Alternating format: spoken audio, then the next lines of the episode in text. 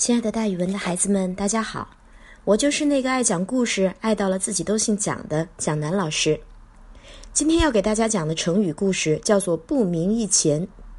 明的意思呢是占有，不明一钱叫做一个钱也没有，形容极度贫困。那大家知道吗？今天这个一个钱也不能占有的主人公啊，居然曾经是一个很富的人。他富起来的过程也是奇怪。汉文帝当政的时候，有一个叫邓通的人，他善于划船，被选到宫里面当御船的水手，也就是有点像现在的皇帝御用的司机这么一个位置。有一天夜里，汉文帝做了一个梦，梦里他想升天当神仙，可是怎么也上不去。就在这个时候，有个头戴黄帽的人在背后推了他一下，终于让他上了天。他回过头来看看推他的人。发现那个人的脸看不清，但是能看到衣带在背后打了一个结。汉文帝就记住了，这个用衣带在背后打了个结的人，就是要助我升天当神仙的人。于是他逢人便看有没有人在背后用衣带打了个结呀？哎，居然真的还发现有这么一个人，帮皇上划船的有一个水手，头戴黄帽，衣带在背后打了个结，正是他梦中遇见的人。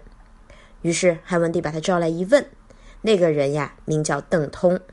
文帝想，他既然能把我推上天，必然是个奇才，便非常宠爱他。邓通呢，也老实谨慎，不随便和外人交往。汉文帝多次赏赐他钱财，总数达上亿之多，还授予他一个大的官职。但其实邓通并没有什么才能。那既然汉文帝宠爱他，他和皇上搞好关系就行了。汉文帝呢也特别特别关心他。有一次找了一个算命的人去给邓通算命，算命人说邓通这个人将来是要贫穷而死的。汉文帝就很忧虑，说能让邓通富起来的只有我，我怎么能叫他贫穷而死呢？于是汉文帝又出大招了，他下令把一座铜山赐给邓通。大家都知道，古代的铜钱就是用铜铸造的。说邓通，邓通，我绝对不会让你受穷的，你自己铸钱吧。于是邓通发了大财，他铸造的铜钱布满天下，人人都知道有邓氏钱这么一种说法。这可不得了了，同学们，就相当于汉文帝给邓通自己开了一间银行，你钱随便印，想用多少印多少，哇，是不是很厉害？当然，邓通对汉文帝也是百般的孝顺，百般的讨好。有一次汉文帝生病。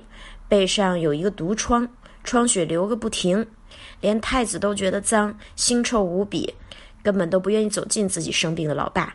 但是邓通呢，却为了报汉文帝的恩，天天用自己的嘴给汉文帝吸毒疮上面的毒血。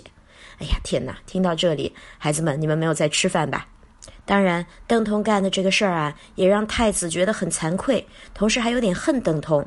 他对我的爸爸那么好，好像比得我自己不孝顺似的。所以，孩子们，当汉文帝去世的时候，这个太子刘启继位了。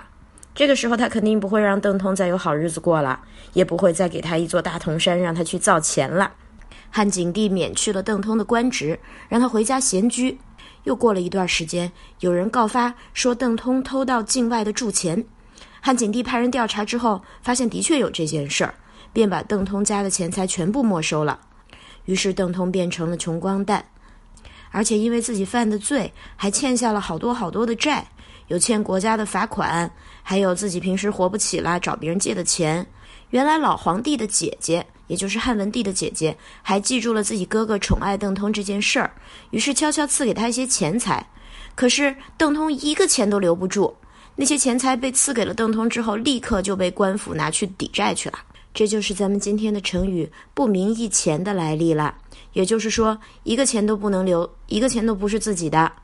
最后，邓通呀，不能占有任何一个钱，只能寄食在别人家，也就是借住在别人家，也在别人家和别人一块吃饭，过着寄居的生活，像大家看过的那个小动物寄居蟹一样，直到他死。所以，当时给他算命的那个先生是说准了，他最后确实是贫困死去的。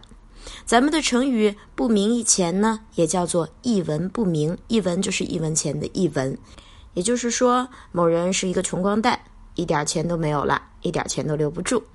好啦，那今天的成语故事就给大家讲到这儿啦，咱们明天再见，孩子们。